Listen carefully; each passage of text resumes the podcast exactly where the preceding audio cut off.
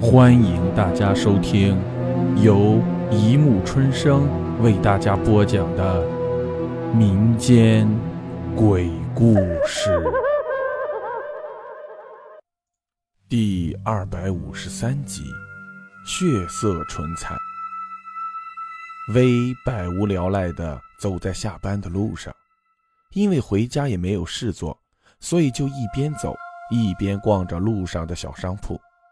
逛虽逛，她可不准备买东西。薇不是个乱花钱的女孩，她刚走进一个卖化妆品的小店里，就看见了一支唇彩。那支唇彩有着鬼魅一样血红艳丽的色泽，散发着一种妖异般的吸引力，把薇给深深的吸引住了。薇满怀兴奋地拿着唇彩回到了家。回忆着化妆品店内那个僵尸一样的老太婆和她嘴里发出的沙哑缓慢的声音，让薇有一种去到地狱的感觉。也许是兴奋战胜了恐惧，薇也没有多想，迫不及待地把唇彩涂在了嘴上。不知道是不是心理作用，薇觉得自己那张略显苍白的脸不仅有了光彩，更有了一种说不出的妩媚和妖艳。第二天，薇的女同事都在夸薇变美了许多。可是奇怪的是，薇的男同事并没有注意到变美的薇，这让薇在奇怪中又带有一点失落感。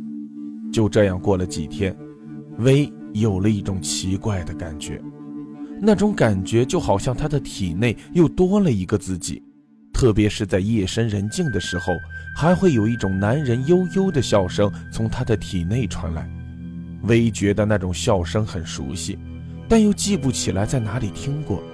更奇怪的是，一个薇暗恋很久的男同事向薇表白时，薇竟然抓起桌子上的杯子砸破了男同事的头。薇对这几天发生的事情百思不得其解，于是去看了一个小有名气的心理医生。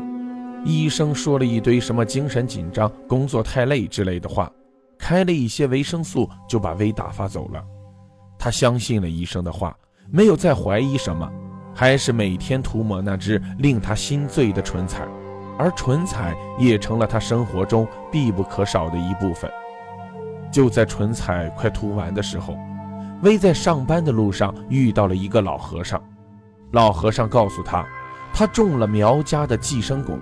就是把死者的魂魄融入血液里，又用各种方法让活着的人把带魂魄的血吃下去，死者的灵魂就能在活着的人体内存活，和活人融为一体。而薇嘴上囤的唇彩就是用血做的。薇听后马上央求老和尚帮他解蛊，老和尚也答应了，明天晚上就来为薇解蛊。可是就在薇下班回家打开电视。却看到一条关于老和尚死在路边的新闻，薇感到了一种从未有过的恐惧和无助。他想到了他一个精通巫术的姑婆，他马上收拾东西去找姑婆，却发现体内有一股强大的力量阻止着他。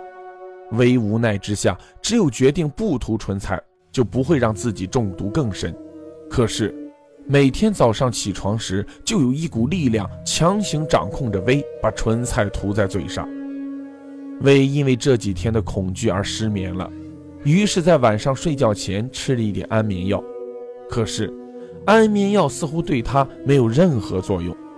威第二天去问医生，医生也觉得很奇怪，对威说：“安眠药好像被她体内的另一种物质给吸收了。”薇回到家里，马上吞了一大把安眠药，发现自己把唇彩擦掉也没有力量阻止时，就很快收拾东西赶往姑婆家。姑婆拿出了一条红绳给薇系上，告诉她有了那条红绳，体内的灵魂就不能控制她了。薇和姑婆找到了卖唇彩的老太婆，老太婆好像早就知道他们要来，已经在店门口等他们了。薇一见到老太婆就问：“我我跟你无冤无仇，你为什么要害我？”老太婆用她那沙哑缓慢的音调说道：“你记得安吗？”薇想了一会儿才记起来，在大学的时候，有一个叫杨安的男孩对他穷追不舍，薇没有办法，只有和他谈了一段时间的恋爱。但是后来发现自己没有办法爱上他，于是就提出了分手。老太婆似乎看穿了薇的心事，说：“你想起来了，杨安被你甩后就自杀了，因为他太爱你。”所以死前，他求我想办法让你们在一起。他是我儿子，我当然要帮他。姑婆趁他们说话时，偷偷放出了一堆蛇，攻向老太婆。蛇把老太婆捆得紧紧的，又对薇说：“快把把桃木钉钉入他的头，你身上的蛊就解开了。”薇听了姑婆的话，在老太婆的头上钉入了桃木钉。老太婆的血溅了薇一头一身，没有多挣扎几下就死了。薇发现身后的姑婆也倒下了，仔细一看，才发现姑婆的身上爬满了毒蝎。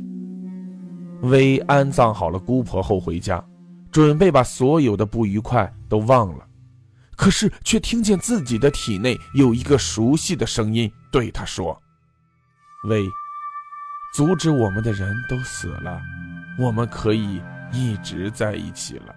又听到一个沙哑缓慢的女人音调从自己体内传来：“是啊，儿媳妇，我们一家人终于团聚了。”好了，故事播讲完了，欢迎大家评论、转发、关注，谢谢收听。